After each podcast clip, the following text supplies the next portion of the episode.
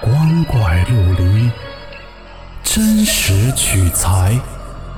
老黄故事之民间怪谈正在讲述。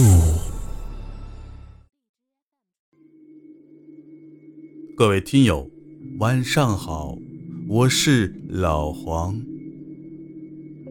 今天的故事叫《寻尸启事》，来自一个德州网友的分享。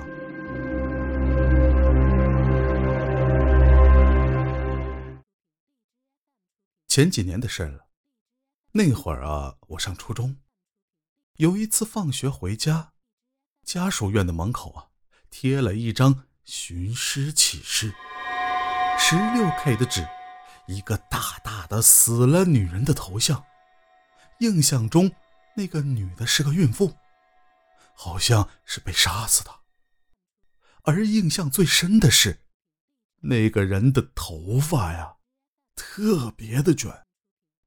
我当时挺怕的，后来每一天走过那儿的时候，就会捂着眼睛，赶快跑过去。几天过后。有一天晚上睡觉，大概全家都睡了，灯也都关了。突然，我的房门就开了，我吓了一跳，感觉应该是我妈。我为了缓解害怕，就赶紧叫：“妈，你怎么过来了？”但她不回应我，就是这么往前走。我感觉有点不对劲，然后啊。发现她的头发比平时卷了很多，感觉要炸了起来。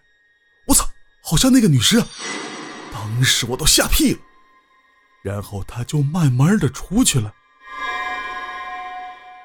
第二天，我问了我妈昨天晚上有没有来过我的房间。我妈说没有。